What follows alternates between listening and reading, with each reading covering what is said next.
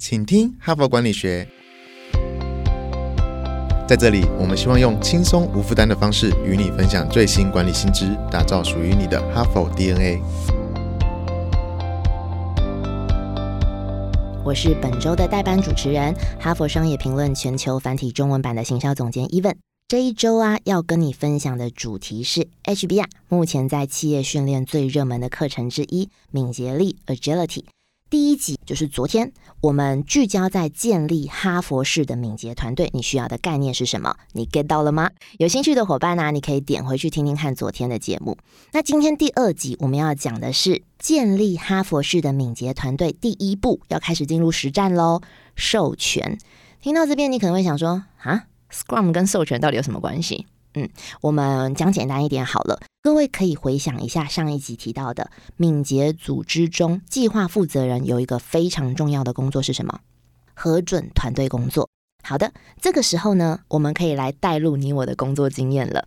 你想想看哦，从一个活动或者是专案的负责人，到跨国连锁企业的执行长，不管你是什么样的角色，只要你有负责，无论小或大的专案，你每天最长的工时是在处理什么？想一想。是不是那个叮叮叮叮叮响不停的多个通讯软体，或者是你一个闪神就累积到看不到车尾灯的未读邮件，要不然就是那个响不停的电话。现在好像大家比较少打电话了，但是可能会打 Line、打 Teams、打任何的软体给你，或者是那些接续不停的会议通知，这些是什么？这些都是团队啊跟组织的成员还有项目的待核实还有待回复。当这些累积到一个极限呐，无论是计划负责人，或者是主管，或者是企业主，你就再也无法扩大规模。简单来说，就是你的脑子已经没有办法再去做任何决策跟判断了。这个时候啊，这种满满满的状况之下，你可能会失去理智判断，或者是策略准头。你回想一下，你很常去做那些快速的回应跟解决，对不对？这样子会让你感觉，嗯，我是有担当的。我是挺身而出的，我是这个 team 的 leader。可是你享有这种多巴胺快速处理事项的快感，同时你身为计划的负责人或者是决策者，你想想你的愿景、你的发展蓝图、你的目标、你的策略、你的影响，是不是让你有点左右为难，不知道该如何平衡？当你想到这边，哎，不对，我要回到现实。一回到现实，要许我，我刚刚在做什么？好像很重要的事情，可是我一时间好像想不起来了。尤其是我们谈到 Scrum 的团队，光讲到 Scrum 一词，我们上一次有说啊，它是从橄榄球的争球，意思就是指全队通力合作，把球快速的往后场传，这是很细腻的团队分工。优秀的团队啊，当战术一下去，在长时间的训练之下，立刻可以执行各自的角色工作和位置行动，直到打整。你是不会看到有队员在场内呆呆的看着教练等候下一步的指示的。所以回到授权这个议题，许多人对于授权的好处跟目标都稍微有概念，像是说，我们知道要如何打造团队来分担工作量啊，好让自己专心做那些最重要而且只有自己能做的事情。但是实际上，我们会因为各种的恐惧而裹不足钱。什么意思？我们怕工作的成果没有办法符合要求，怕交代工作所花的时间会比我自己做来的长很多，这是很常发生的，或者是怕。这些工作没有人想做啊！我是负责人，我不想得罪成员，所以 OK，我 OK，或者是怕这样子的成本太高，我可能要外包干嘛的，以及怕你交办的人他做出来的成果可能不能信任啊，或者是他有可能泄露你的这些机密。所以这堂课程当中的作者啊，还有你跟我，光讲刚刚那一些形容，我们是不是常常困在这些相信自己想到的假理由？对，那是假理由。因为其实那是你我心中的完美主义，或者是拖延症患者在讲话。我们昂首阔步的把自己带往精疲力竭的结局。我们常常陷入说：“哎，这件事情不可以交代别人，只有我能做。这件事情很重要，只有我能做。”结果事情毫无进展。这所有的恐惧其实都是迷思。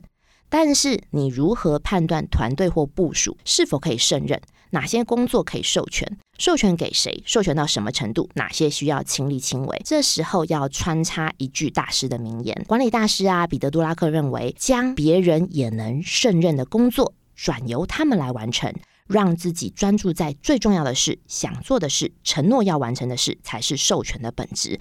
是不是还是有点在云端？没关系，这篇文章的作者运用。六 T 原则来做授权判断。接下来你可以做两个简易的动作来学会六 T 的授权判断。第一个动作啊，请你先把六 T 的每一个 T 去定义哪些是只有你能做，哪些是可以授权，怎么分派。第二个动作。他建议我们经常，这个经常可以是每天、每周看你自己的 tempo，检查手上的所有工作，并且分类到其中一题里面。因为这是定期更新的，所以你就是加入新的确认，然后确认旧的成果，这样子。好的，我们开始着手之前，我们先来解说一下六 T。六 T 呀，分别是小事 tiny，或者是冗长乏味的事 tedious，或者是耗时的事 time consuming。或者是可以教会别人的事，teachable，以及不擅长的事，tellable at。跟时间因素很重要的是 time sensitive，好像英文教学哦。不过啊，我一个一个来解说。首先，小事 tiny，所谓的小事啊，就是那种看起来举无轻重，可是加起来却是不小的负担。很多都是几分钟可以解决，你会觉得啊，我来就好，我来就好。可是它会中断处理更策略性的工作。举例来说，你要报名参加活动，你要把这件事加到行事历，你要跟别人确认你的行事历程，每一项都花不了一两分钟，可是加总起来，它会花你不少的时间，而且要让你重新思考你本来在手上做的事情。那冗长乏味的是 tedious。举例来说啊，动手把一百个项目清单输入那个 Excel 试算表，或者是更新简报上那种指标的工作，这种冗长乏味的事情相对简单，可是它是手脚型非常直截了当的工作。那耗时的事情 time consuming，耗时的事虽然很重要，甚至可能要有点复杂。可是它太花时间了，所以其实你不需要亲自完成前百分之八十甚至到九十那种准备研究的工作，你可以等到前面完成之后，最后的总结再由你来介入，或者是监督、许可，或者是指导下一个步骤。那可以教会别人的是 teachable，这个更简单。举例来说，你可以教会你的。同事、同仁、伙伴、部署去准备公司每个月的简报啊，或者是对团队的说明啊、说明稿，或者是进度报告之类的。这一类的工作啊，乍看之下好像很复杂，而且它可能包含好几个比较小的工作。不过，它可以转化成为一套 SOP，然后交给其他人去做。而且，你甚至可以指派人员来进行品质的查核，做最后的核准。那不擅长的是 tellable at。举例来说啊，团队的简报资料，它的视觉设计。或者是数据追踪里面的 dashboard，它有专业的门槛，这类的工作可能不是你的强项，你的强项可能是把目标设定，或者是要做到的呃事项的检核，所以你可能会觉得做这件事情可能会让你无力准备，或者是你花可能花一天或两天，可能熟悉这个工作的专业人员大概只要花一个小时。所以成果是不符合标准，也不符合 CP 值的，比较适合你设定目标或者是解决问题，然后交给专业来完成。那接下来时间因素很重要的是，就是 time sensitive 这类的工作，可能时间很赶。可是你还有其他更重要的事情要处理，没有时间完成全部，所以你只好把这种重要但是时间很赶的事情授权出去，好让其他的专案也可以同时进行，如期完成。以上呢就是六 T 的说明。可是很重要的是，HBR 建议你，如果你对于六 T 的定义有不清楚的地方，你可以看向说明栏的文章连接来阅读详细的解说。之外，我们更建议该怎么做。因为产业跟目标的不同，所以也许有一些跨梯的项目是没有办法定义的。这个时候，你可以跟你的团队去共同厘清，甚至来举例，会更符合你团队的六梯需求。当然，真的还是没有办法定义的项目，那。就只有负责人的你要挺身而出，当仁不让啦。最后呢，这六梯的工作授权分工啊，哪一梯该找谁做，怎么样分派检核是需要定期调整的。然后呢，每天的代办事项工作六梯的区分，这也是需要长期训练的。这个练习啊，其实不仅仅是你的判断力，更是团队配合跟成果检核再进化。